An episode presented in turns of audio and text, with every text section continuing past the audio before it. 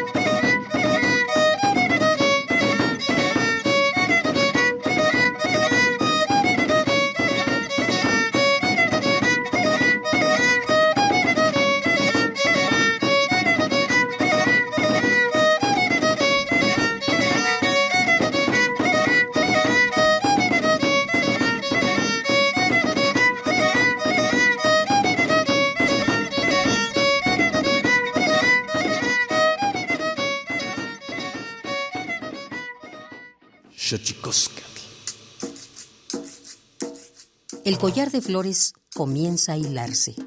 Es momento de ir a lo profundo.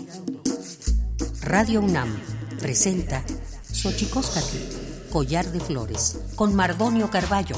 Hacemos revista del México profundo.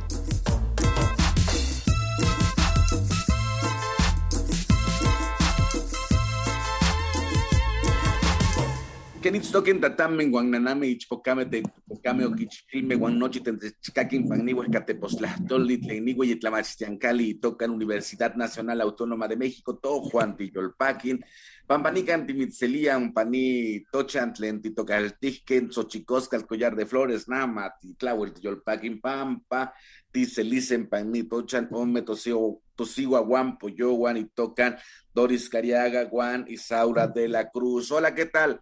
Señoras y señores, niños, niñas, jóvenes, jóvenes y todos y todas aquellos, aquellas que nos escuchan a través de este invento maravilloso que es la radio, la radio de la Universidad Nacional Autónoma de México. Nosotros muy felices de recibirles una vez más en esta casa a la que hemos nombrado Collar de Flores, Xochicóscat. Y en Xochicóscat estamos muy contentos de recibir aquí en Radio UNAM 96.1 a dos eh, mujeres, aparte eh, de activistas, amigas para este programa y creo que será una gran conversación. Pero antes de que otra cosa ocurra, antes de que otra cosa suceda, vamos con nuestra sección dedicada a, a recordarnos lo bien que lo hemos hecho a veces, pero sobre todo lo mal que lo hemos hecho. Vamos pues con nuestras efemérides en derechos humanos. Tonalamatl. Xochicoscatl. Tonalámatl o la ignota efeméride.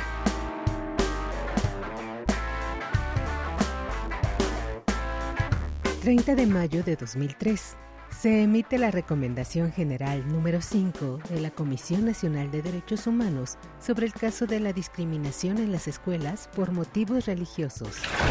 31 de mayo de 1988 se declara el Día Mundial sin Tabaco para resaltar los riesgos para la salud asociados al consumo de tabaco y promover políticas eficaces para reducirlo. Primero de junio de 1988 entra en vigor el tratado firmado entre Estados Unidos y la Unión Soviética sobre la eliminación de los misiles nucleares de alcance intermedio y corto. 2 de junio de 2004, cinco empleados de la sección holandesa de Médicos Sin Fronteras son asesinados en una emboscada en Afganistán. 3 de junio de 1975, fallece Eisaku Sato, primer ministro japonés que logró la entrada de Japón al Tratado de No Proliferación Nuclear y quien recibió el Premio Nobel de la Paz en 1974. 4 de junio de 1982, Día Internacional de los Niños Víctimas Inocentes de Agresión, para reconocer y denunciar el dolor que sufre este grupo de la población a causa de maltratos físicos, mentales y emocionales. 5 de junio de 1972, Día Mundial del Medio Ambiente, para garantizar que todas las naciones y personas disfruten de un futuro más próspero y seguro.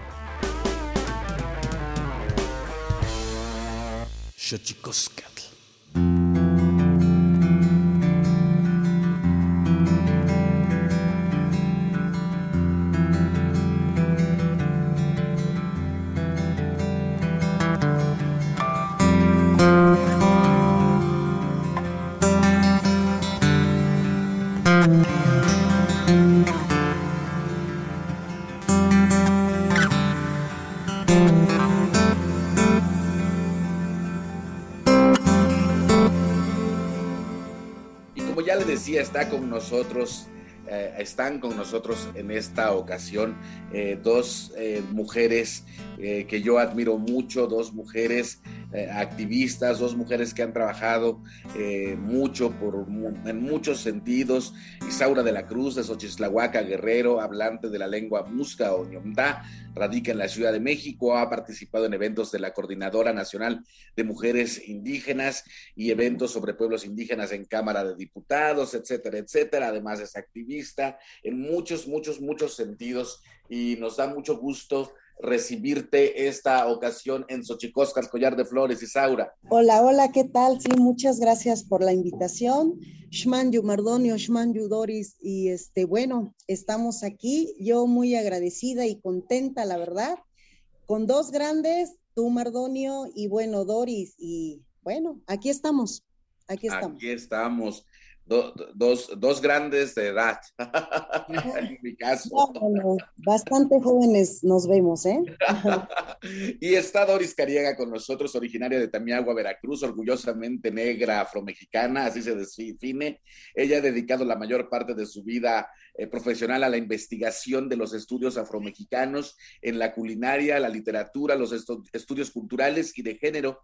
Eh, es doctora eh, actualmente profesora en el Departamento eh, de Chicana a Chicano Estudies en la Universidad de Nuevo México, donde también obtuvo su doctorado, es coautora de La Cocina Afromestiza en Veracruz, eh, autora de La Cuenca del Papaluapan, el exótico sabor de Veracruz, la cocina tradicional de Jalcomulco, en fin, Doris Cariaga es miembro también fundador del colectivo Afro, Afrotamiagua, directora fundadora de la Asociación Civil Conexiones Africanas y es coordinadora del Festival Afromundo en Alburquenque. Así que no, no me queda más que agradecer que estés con nosotros, Doris Cariaga. Hola, no, un placer para mí siempre este, platicar con, con ustedes, Mardonio, contigo y con tus invitados y eh, mucho gusto, Isaura. Y bueno, pues aquí estoy a la orden. Isaura, te decías que en otro evento que tuvimos la oportunidad y el honor de que nos acompañaras, te, te, definías, porque para la gente que nos está escuchando aquí en Radio UNAM 96.1 de FM, debería, eh, hace rato en los entretelones, en, eh, eh, en, la charla anterior a, a este programa, estaban presumiéndonos sus chinos porque tanto Doris como Isaura tienen un, pelo afro increíble. ¿Cómo te definirías en ese sentido, Isaura? Híjole, era lo que platicábamos, como bien dices, bueno, ahí entra afro indígena, indígena afro. Digo, es que tengo realmente, esta es la imagen viva de lo que, de lo que estamos hablando, ¿no? La indígena, afro, el cabello todo esto, entonces esa es la mezcla perfecta, siempre digo yo, ¿no? Que soy afortunada realmente de ser como soy. Orgullosa además, como, como decíamos con Doris, ¿no? La verdad es un orgullo y la felicidad, bueno, se nos nota en cuanto a todo. Tenemos el sabor, el color y vamos, el carácter, ¿no? Que nos caracteriza a, todas eh, o todos en este sentido, ¿no? Entonces, este, pues sí, esa soy yo, afro, indígena, indígena, afro. qué maravilla. Eh, justo una de las cosas que, casi no se habla en México eh, con respecto de este fenómeno de las mezclas, llamémoslo eh, mestizaje, no me gusta usar mucho esa palabra porque políticamente ha sido utilizada en muchos sentidos para acusar un solo mestizaje, pero Doris Cariaga, justamente esta combinación tan, tan, tan hermosa de la que habla Isaura, de su comunidad amusga con la parte afro. Qué, qué, qué, maravilla poder eh, pertenecer a distintos mundos, ¿no, Doris? Claro, este, me parece que acertadamente cuando se estableció, digo, legalmente la constitucionalización de los afromexicanos, se definió como pueblos afro o afrodescendientes en, en México. Y yo creo que el usar el plural precisamente es con esa intención, ¿no? De hablar de esa diversidad que hay también dentro de estas comunidades, ¿no? En el caso de Tamiagua, históricamente ah, fue un pueblo que se mantuvo por mucho tiempo, digamos, como una población afrodescendiente, pero en el presente histórico también podemos ver este intercambio, podemos decir, para no usar la palabra que, que no te gusta, de mestizaje. Y bueno, este, eh, vamos viendo cómo ah, eh, se siguen em, dando estos entrecruces que tienen que ver con cuestiones obviamente físicas, pero también eh, culturales, ¿no? Y de ahí que cuando hablamos de patrimonio cultural de estas comunidades, pues podemos leer varios elementos desde diferentes ángulos, diferentes etnias, ¿no? Sin duda, interesante, interesante, y eso se ve reflejado, como lo decías, eh, Doris Cariaga, eh, como, lo como has dado cuenta en tus, eh, en tus publicaciones, en tus libros y en general en tu vida se, se ve reflejada en toda, eh, pues en, todos los ámbitos de la vida de un ser humano, ¿no? Desde su música, su literatura, su gastronomía, y, bajo esa, esa lógica, habría, habría que yo creo que decirle a la gente que nos está escuchando aquí en Xochicosca, el Collar de Flores, 96.1 de Radio UNAM, que, esta, esta, parte donde, a la que perteneces, en la parte geográfica a la que se refiere eh, eh, Isaura, es lo que llamamos la costa chica de Guerrero. Eh, ¿Podrías un poco, Isaura, desde tu perspectiva, describirnos qué es la costa chica de Guerrero? Sí, claro. Bueno, es que son ocho regiones ahorita. Antes éramos siete y desde hace dos años, tres me parece, que ya somos ocho regiones, ¿no? Entonces, la parte de la región de la Costa Chica de Guerrero, digo, se divide desde, vamos a hablar de lo que es Acapulco, eh, a partir de Acapulco, que ahora es el independiente, ¿no? Pero de ahí sigue, para ir, para ubicarnos, vamos rumbo hacia Oaxaca, nosotros, la Costa Chica de Guerrero colinda con la Costa Chica de Oaxaca. He ahí que somos muy parecidos en todo, ¿no? En tradiciones, en costumbres y hasta compartimos la lengua, como el musgo, ¿no? Mismo se habla en la parte de, de Guerrero y parte de Oaxaca. Entonces, bueno, la región Costa Chica son muchos municipios que vamos a hablar de, San Marcos, Copala, abarcamos este, Marquelia, Juchitán, Ometepet y Coajinicuilapa, que es la parte donde se centra la mayor parte de los afrodescendientes, ¿no? Que, que, hoy estamos aquí platicando. Y bueno, entre esa región, pero todo, toda esa región habitada, pues también por diversas etnias como son este, también están los mixtecos este, y nosotros los amuzgos con los afromexicanos, ¿no? Entonces, somos nosotros los, que formamos la Costa Chica de Guerrero. Y esa Costa Chica de Guerrero tiene todas estas abundantes aportaciones de los múltiples pueblos que ya dice Isaura, ¿no? Sí, así es. Este, toda esta parte somos ahora sí que esa combinación, ¿no? Esa combinación de, de indígena con afro. Este, de esa parte particularmente hablamos que eh, la, zona afro, por mencionarlo así, pues estamos hablando desde San Marcos, este, lo que es este, la cuna de son de Artesa, por ejemplo, este, y bueno, hasta llegar a Cuaji, y bueno, la, estamos hablando de los afrodescendientes, que después de Cuaji ya está enseguida Oaxaca y seguimos, ¿no? Los afrodescendientes ahí, en su mayor parte, que ya esa es la parte de la Costa Chica de Oaxaca. Pero en la Costa Chica de, Guerrero, lo que tenemos mucha comunicación los afrodescendientes con los amuzgos realmente. Sí convivimos, este, tan es así, digo que tanto la gastronomía, tanto lo que hablamos de, danzas, por ejemplo, en la cultura, somos realmente muy, muy parecidos. O más bien ya adoptamos, ¿no? Ya, ya como que es la combinación, ya, ya este afro con, con indígena. Entonces, inmediatamente cuando se habla de, de la danza de, de, los diablos, por ejemplo, pues nos vamos directamente a la región Costa Chica, ¿no? De Guerrero y de Oaxaca. Entonces, este, y hablamos también, cuando hablamos de huipiles o hablamos de amusgo, pues inmediatamente nos centramos hacia la Costa Chica de Guerrero y de Oaxaca también. Entonces, sí, es una, la verdad, la Costa Chica de, Guerrero, pues sí está conformados por, diversas poblaciones y etnianos, lo cual nos ha dado esa riqueza este, cultural y nos ha dado, pues, más que nada ahorita que, que hemos tenido la oportunidad de, de alzar la voz, gracias a que, pues, como tú, Mardonio, como Doris, y bueno, todos han aportado y yo también un poquito de, un granito de arena ahí para que pues este, seamos escuchados en este sentido, ¿no? Porque como siempre decimos, se les olvidó de que, de que ahora hay pueblos enteros en México que son afrodescendientes. Mucha gente no sabe, todavía a, esta altura de, de, la historia de México, se desconoce. Uno, cuando yo menciono de Coajiniculapa, y, y, y, dónde queda? En la costa chica de Guerrero. Hay gente, que ni, hay gente que ni lo sabe pronunciar, Isaura. Exacto, exacto.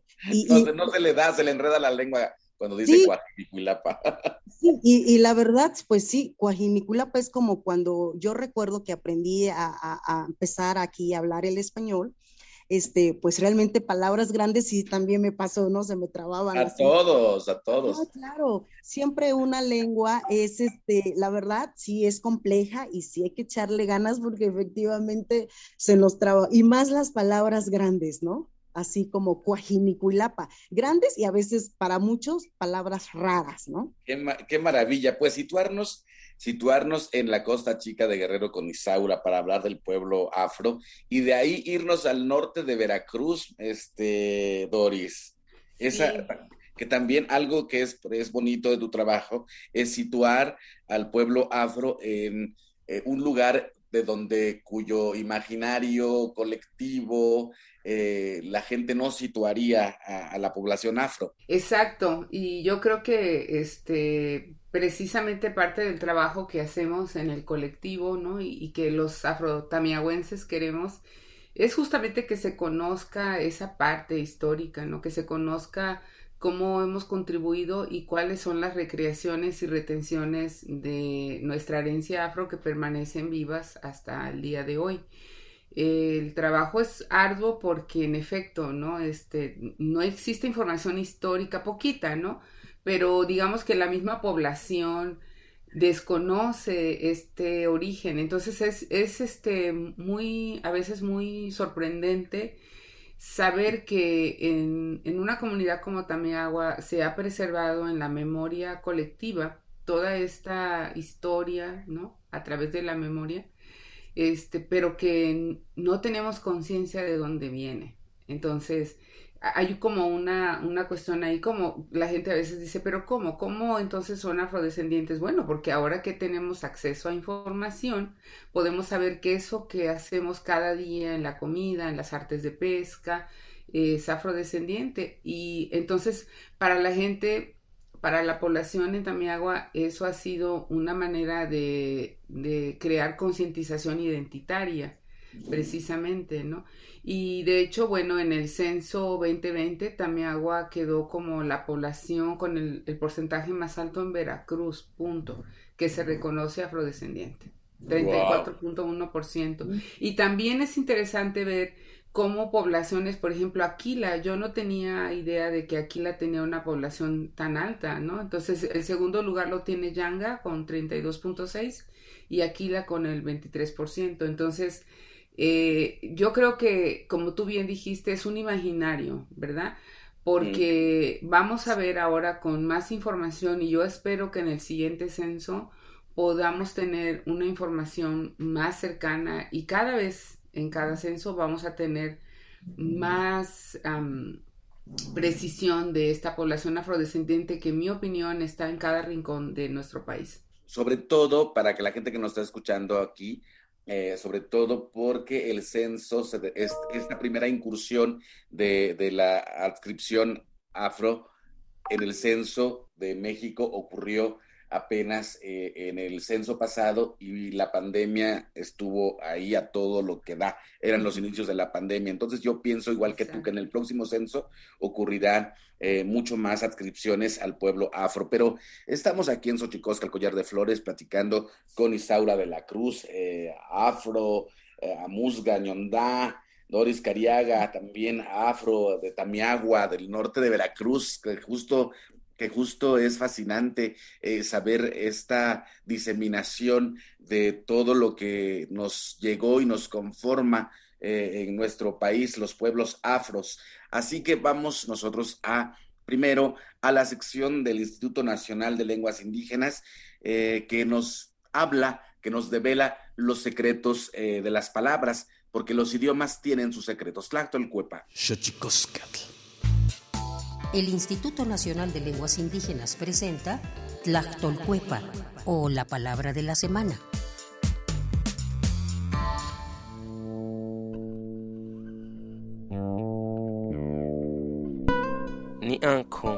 Es una expresión mazateca que se utiliza comúnmente para referirse a una de las prácticas de gran importancia que rodea a las comunidades, pensar en los pueblos indígenas se reflexiona sobre las cosas que conviven en torno a las comunidades, las ideas y representaciones de la realidad que hay en su mente, sus problemáticas y forma de organización, relacionándolas unas con otras. El término es un verbo que proviene de la variante lingüística mazateca del noreste, que a su vez pertenece a la familia lingüística otomangue.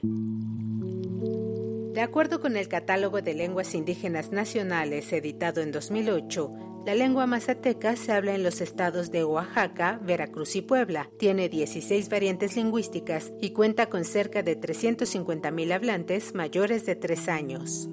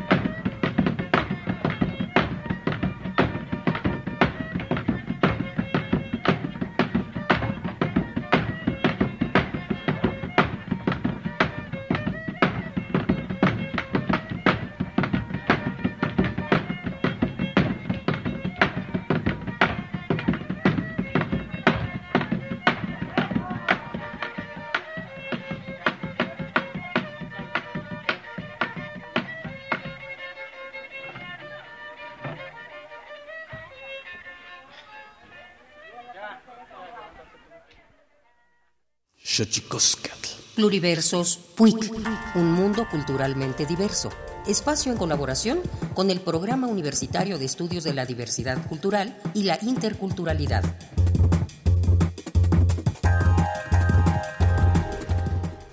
Creo que la unidad entre ellos y el sentido de la identidad puede ayudar mucho a que se mantenga. Según diversas instituciones nacionales e internacionales, nos indican que para el año 2100 es muy probable que el 90% de estos idiomas haya desaparecido. México cuenta con 69 lenguas nacionales, 68 indígenas y el español, por lo que se encuentra entre las primeras 10 naciones con más lenguas originarias del orbe. Para hablar del tema, invitamos a la maestra Verónica Aguilar, lingüista mixteca experta en la conservación de la lengua en comunidades indígenas migrantes. Las comunidades migrantes están en gravísimo, gravísimo riesgo de perder eh, sus lenguas porque muchas veces quedan en aislamiento, quedan rodeados eh, solo de personas que hablan u otras lenguas indígenas o que hablan solo español. Eh, pienso, por ejemplo, en las comunidades que se han ido a San Quintín o que llegan a la Ciudad de México. Y eso hace que la gente con la que podemos hablar y, seguir practicando nuestra lengua, pues eh, es cada vez menos en número. El artículo 13 de la Declaración de las Naciones Unidas sobre los Derechos de los Pueblos Indígenas establece que estos pueblos tienen derecho a revitalizar, utilizar, fomentar y transmitir a las generaciones futuras sus lenguas, tradiciones orales, sistemas de escritura y literaturas. Sin embargo, este tipo de leyes o medidas pasan a un segundo plano si hablamos de la cantidad de población que en realidad está interesada o capacitada para preservar sus lenguas. Las comunidades migrantes lo que tendrían que hacer para mantenerla sería sobre todo, bueno, primero decidirse y luego creo que la unidad entre ellos y el sentido de la identidad puede ayudar mucho a que se mantenga, si es que eso es lo que deciden. Eh, además, mantener los lazos eh, con eh, la comunidad de origen siempre va a ser determinante, em, un poco porque se refuerza la identidad y otro poco porque em, siempre se tiene, digamos, en mente la idea de regresar y la idea de que seguimos siendo la misma comunidad, aunque estemos lejos. Conoce nuestras lenguas. Ingresa al sitio web del Instituto Nacional de Lenguas Indígenas, www.inali.gov.mx. Ahí encontrarás contenido especializado sobre diversidad cultural mexicana, libros, foros, cursos, entre otros. Y seguimos aquí en Xochicosca, collar de flores, platicando con Doris Cariaga, eh, que como usted eh, ya ha estado escuchando, eh, sin duda una eh, una gente que ha trabajado mucho por el reconocimiento de la raíz afro en la cultura, en, digamos, en la parte norte de Veracruz, porque siempre se situaba hacia el sur, ¿no, Doris? Exacto. Este, y hay mucho en el sur, ¿no? Pero es, un poco lo que yo digo. Eh, pienso que, mira, yo trabajé muchos años en Radio Televisión de Veracruz y a mí me tocó eh, visitar con mucho orgullo, puedo decir que casi todos los municipios de Veracruz. Me faltaron tres. Este, y yo podía percibir pues esta presencia, ¿no? Entonces, yo creo que uno solo tiene que mirar hacia el pasado y pensar que cuando nuestras ancestras y ancestros llegaron a América, a las Américas, eh, pues trabajaron en cada uno de los rincones de lo que hoy se reconoce como México, ¿no? En, el periodo colonial. Entonces, eh, piensa no sé, en imágenes que hemos visto de las mujeres trabajando, por ejemplo, en la cocina. Sería muy difícil pensar que solo en las comunidades afro existe esta herencia, por ejemplo, en, esto de la culinaria, que es algo que yo trabajo, ¿no? Con, desde hace muchos años.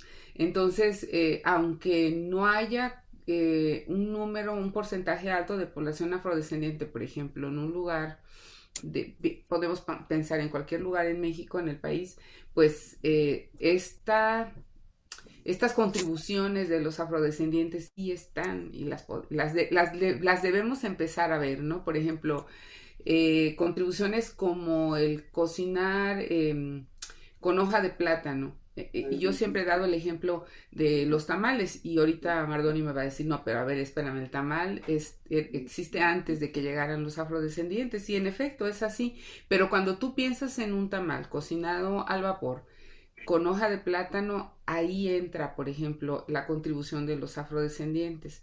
Y yo, yo lo he percibido con mucha claridad, donde veo hoja de plátano, hay o hubo una fuerte eh, población afro en, en, esa región. Porque vamos a ver que se usan otro tipo de hojas en otras comunidades, ¿no? La hoja del maíz, fresco, seco, y, y una variedad de hojas impresionante. En Veracruz la de papatla también.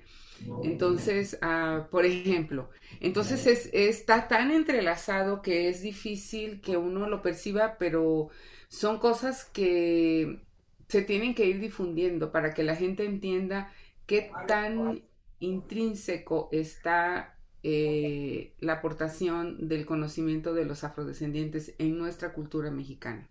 Sin duda, eh, esto que estás diciendo es importante eh, porque es como en el uso de la lengua, ¿no? Yo siempre digo que hay muchas lenguas indígenas eh, que usamos cotidianamente en el castellano. Sin embargo, eh, hasta que alguien llega a apuntarte, es que te das cuenta de eso y eso me parece fascinante.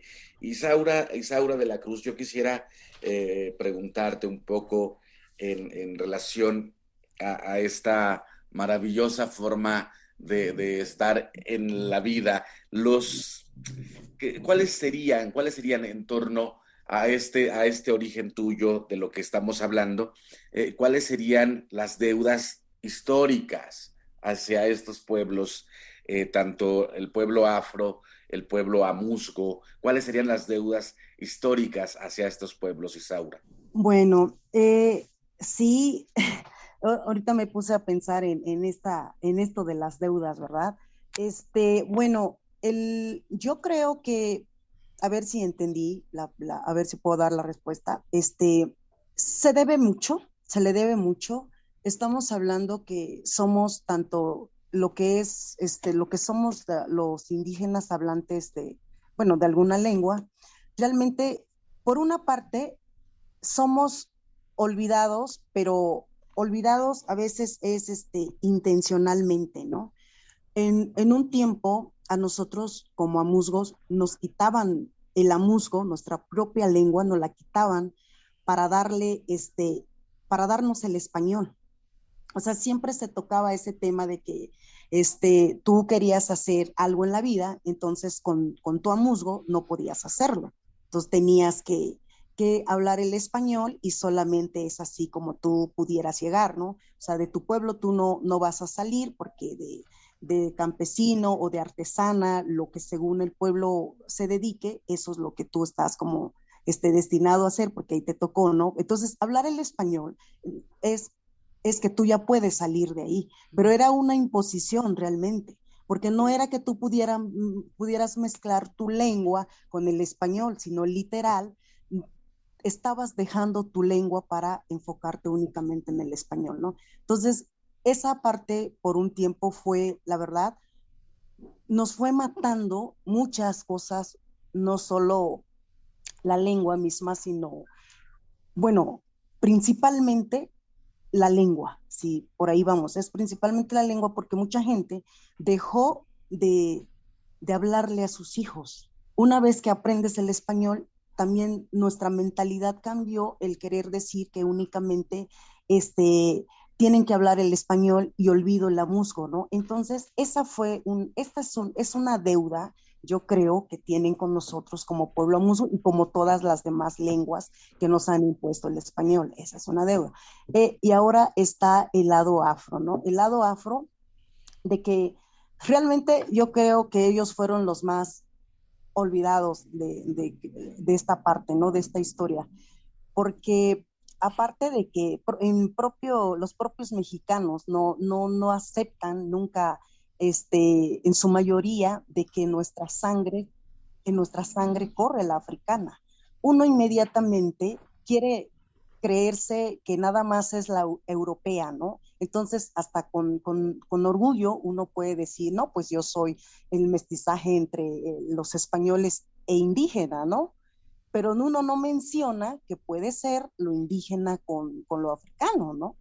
Entonces, esa es otra de, la, de las deudas realmente que, que, nos ha dejado todo este cambio o imposición, ¿no? De tanto de, de, del español, así como que también de dejar a un lado las tradiciones, cuando hablamos también de, música, cuando hablamos también de, este, de, lengua, este, o de ahorita que nos comenta Doris, a ver cuándo no, nos invita o nos comparte una de esas recetas, porque digo, yo también me sé las recetas, ¿no? La, lo que es la, la cocina afromestiza, también este, en, Guerrero es, este, existe de todo, ¿no?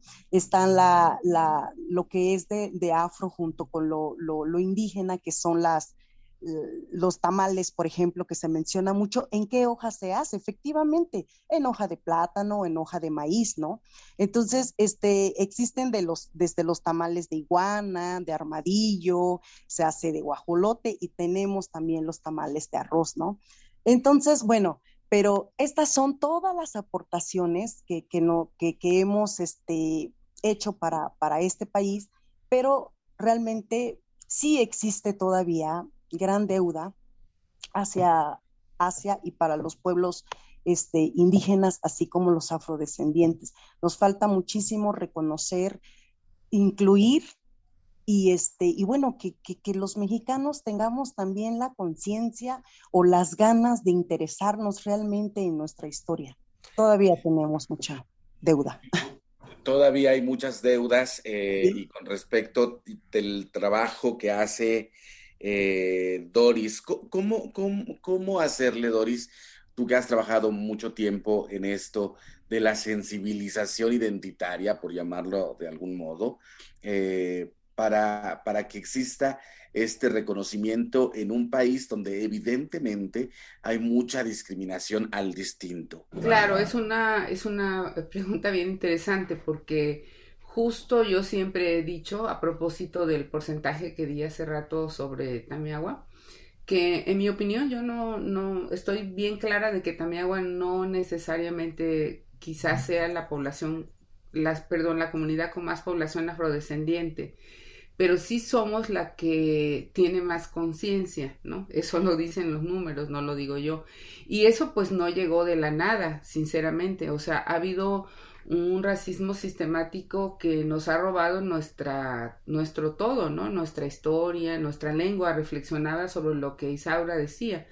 Eh, pero quiero apuntar un poco en esta dirección y ahorita ah, eh, respondo tu respuesta. Eh, por ejemplo, a nosotros nos quitaron el idioma desde que llegamos a las Américas, ¿no? He sabido que, que inclusive se mezclaban eh, africanos en el periodo colonial que no hablaran precisamente la, misma lengua para que eh, se vieran forzados a aprender el español.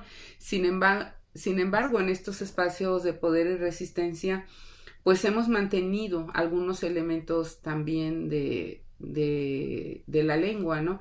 Eh, claro, también tenemos que pensar que la variedad de los africanos que llegaron eran de diferentes regiones y que África es gigante, que, que eran muchos idiomas también. Entonces, eso ha hecho complejo seguir un, un, un, como rastrear, ¿no? Cuáles han sido esas aportaciones, pero algunas, por ejemplo, son las palabras que, que comienzan con CH y en Tamiagua nosotros tenemos casualmente la charanga, que es eh, un arte de pesca eh, afrodescendiente, y, y, contribuciones, por ejemplo, como en el pan, el chichimbre y la chancacuda. Entonces, cuando tú vas hilando, te das cuenta de que sí hay elementos que, que nos pueden servir para, para entender eh, eh, estas realidades de las comunidades afro y que pues que es difícil todavía este, saberlas, ¿no? Que hay que seguir trabajando. Y con respecto a la concientización, eh, yo creo que, que habrá muchas fórmulas, ¿no? Yo te voy a platicar lo que nosotros hicimos en el colectivo. Y justo nos entró la, la, la, urgencia cuando supimos que la pregunta se había incluido, la pregunta sobre la afrodescendencia se había incluido en el censo 2020. Entonces nos dimos a la tarea de hacer campañas, por ejemplo, este, pues sí, hay que usar los medios masivos de comunicación. Hicimos campañas en el Facebook, en Instagram, y lo que hacíamos era pedirle a la gente que, se, que nos enviara una foto, por ejemplo, de por qué se sentían orgullosamente afrodescendientes. Entonces fueron como combinaciones de varias cosas. Habíamos dado antes de la pandemia talleres de sensibilización. A mí me tocó en el 2019 presentar el libro sobre la culinaria afro-tamiagüense y eso también dio muchas pistas a la gente porque como digo, la información está ahí enfrente, pero si tú no la hilas con la idea de que eso que tú vives y comes cada día es una herencia afro, pues no lo vas a saber nunca, ¿no? Entonces creo que fueron varios elementos y yo exhorto a las comunidades afro a que sigamos trabajando, que sigamos hablando precisamente de eso que Isaura estaba mencionando, que, nos, da, por ejemplo, identidad en una región, ¿no? Como la Costa Chica, y que también podemos hablar específicamente de ciertas comunidades eh, en términos de, qué estamos hablando de, retenciones o recreaciones culturales afrodescendientes. Y en la medida que podamos hacer eso, yo creo que más personas se van a reconocer. El trabajo es desde adentro, eso me queda claro. Y, que la gente reflexione por sí misma, no es impositivo. Y habrá gente que quizás diga, pues lo que tú me dices no me hace sentido y uno tiene que ser respetuoso y decir está bien, ¿no? Es, es, es una cuestión personal, pero algo que, que, también funcionó mucho, pedimos fotos de sus familiares, de sus ancestras y ancestros. Y eso, uh, sí, dio como, fue como revelador, ¿no? Porque entonces tú ves las fotos de Tamiago y ves cómo hay gente afrodescendiente. Eh, tuvimos el, la, la la dicha de contar con un proyecto muy bonito de, de Coral Carballo, que ella hace un trabajo con álbumes familiares. Entonces va a las casas y toma fotos de las fotos y luego hace una exposición en la calle. Y ahí la gente escribe a quién reconoce de esas fotos que están viendo, ¿no? Y eso fue una manera de reactivar esa memoria, porque esas fotos son historia, y esa historia va a dialogar con eso que decimos que es el imaginario nacional que no nos incluye, pero sí estamos. Y hay maneras de comprobar que ahí estamos, hemos estado, vamos a estar. Así es. Y eso eh, justamente eh, con lo que, eh, con lo que decía con respecto del mestizaje, un poco para aclararlo, es que solo se ha utilizado la palabra mestizaje para hablar de la mezcla entre españoles e indígenas en un genérico eh, sin matices. Y básicamente es por eso. Pero, pero ha habido mucho mestizaje en nuestro país eh, pueblos afros, pueblos indígenas, mestizaje entre pueblos indígenas, etcétera, etcétera. Y eso eh, resuena todo el tiempo en esto que somos, en la música, en la, palabra, en la literatura, en, la comida, etcétera, etcétera, etcétera. Y pues de eso estamos hablando aquí hoy en, en Xochicosca, el collar de flores 96.1 Radio Man. Ya nos vamos, se nos acabó el tiempo. Eh, ¿Con qué te despides, Isaura, Isaura de la Cruz, de Xochislahuaca Guerrero? Como ya bien eh, usted ha podido escuchar, querido, eh, querido Radio Escucha, que tiene esta combinación maravillosa de ser amusga y ser integrante también del pueblo afro. Bueno, yo, yo me despido, este, no, no me despido más bien, sino este, espero que sigamos en, en este proyecto, sigamos en, este, este, en esta lucha. Entonces, no nos despedimos, pero sí quisiera comentar que, la, que ojalá sí haya más conciencia, pero hablo de que nosotros mismos los mexicanos nos interesemos en esta historia, que no, es una historia este, que está vigente, que está presente, que está aquí entre nosotros y que solo hay que, para vivirlo eh, eh, en carne propia, entonces simplemente es salir un, poco de, si estamos en la Ciudad de México, salir un poco hacia la Costa Chica, ir a Veracruz, eh, buscar un poco, porque hay, hay información. Sí nos falta mucha, pero con la que hay, sí podemos dar, sí, si nos interesa, sí podemos. Entonces, yo creo que no me despido, sino que nos vemos pronto y de verdad, muchas gracias. Un abrazo, Isaura, un abrazo. Doris, ¿con qué te despides? Sí, hay que continuar el trabajo y seguir teniendo estas conversaciones. Yo, la verdad, aprendí mucho escuchando a Isaura y estoy segura que los radioescuchas también van a aprender eh, escuchando la conversación que, que, tuvimos hoy y ojalá este, haya más. Yo quiero seguir hablando. Claro, claro. Pues para eso es este espacio, para seguir la conversación y espero que ustedes se pongan en contacto porque tienen muchas cosas eh, en común que compartirse. Isaura, muchas gracias. Por favor. Doris, muchas gracias. Claro que sí, muchas gracias Mardonio, gracias Doris, estamos aquí. Hasta luego. Un abrazo. Vamos, vámonos pues nosotros con nuestra, con nuestra sección dedicada a la música. Vámonos pues con el santísimo mitote, Tlaxcamati miak, Timopelaguan Panchi, Tonati, Macue, Pónimo, Tlachtol. Santísimo mitote. Baile y ofrenda. Una colaboración con el Instituto Nacional de Antropología e Historia.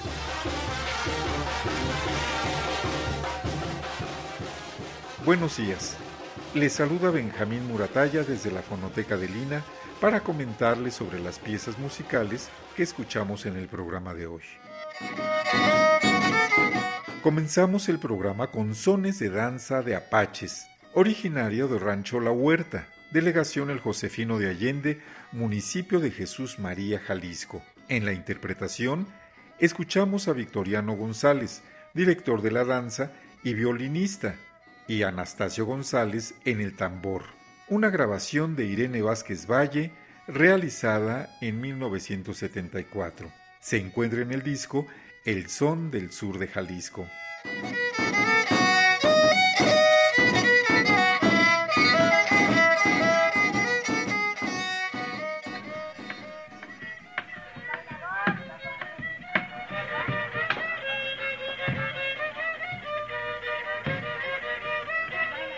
La siguiente pieza es un son tradicional instrumental de nombre La Víbora, originario de Coajinicuilapa, Guerrero.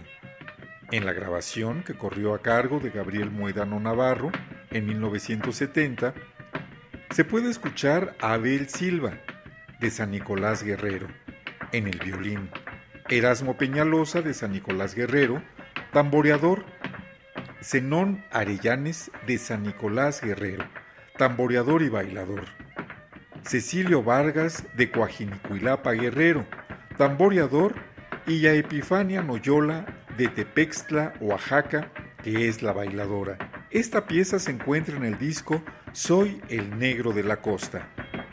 Cerraremos la emisión de hoy con la pieza No sé por qué, un cardenche tradicional de Sapiorís, municipio de Lerdo, Durango. Lo interpretan Juan Sánchez Ponce en la marrana o primera voz, Eduardo Elizalde, segunda voz, y Pablo García Antúnez, alta o tercera voz. La grabación es de Irene Vázquez Valle, en 1977, y se encuentra en el disco Tradiciones Musicales de la Laguna, la canción Cardenche. Estas piezas musicales y los discos mencionados forman parte de la colección Testimonio Musical de México, que puede escuchar en la página www.mediateca.ina.gov.mx. Les informamos que está abierta la convocatoria para participar en el Foro Internacional de Música Tradicional 2022 con el tema Música, Cantos y Danzas para la Paz, que se realizará en el Museo Nacional de Antropología los días 13, 14 y 15 de octubre. Todos los interesados pueden enviar sus propuestas a los correos electrónicos música tradicional ina.gov.mx y benjamín-murataya ina.gov.mx. El plazo vence el 25 de junio. Esperamos sus propuestas. No olviden escuchar nuestro seminario en línea Antropología, Historia, Conservación y Documentación de la Música en México y el Mundo a través de nuestro canal de YouTube Fonotecaína. Este martes hablaremos sobre la cueca cuyana de Argentina. Me despido.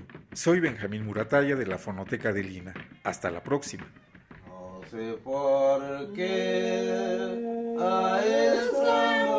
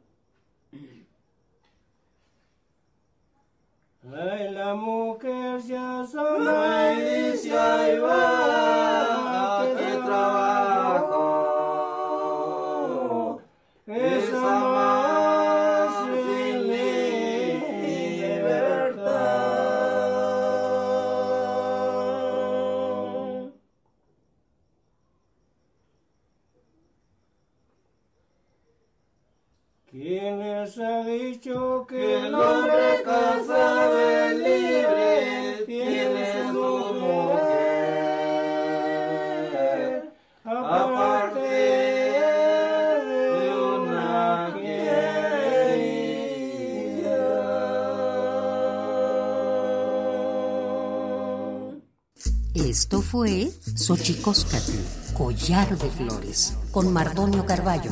Hacemos revista del México Profundo. Una producción de Radio UNAM. Experiencia sonora.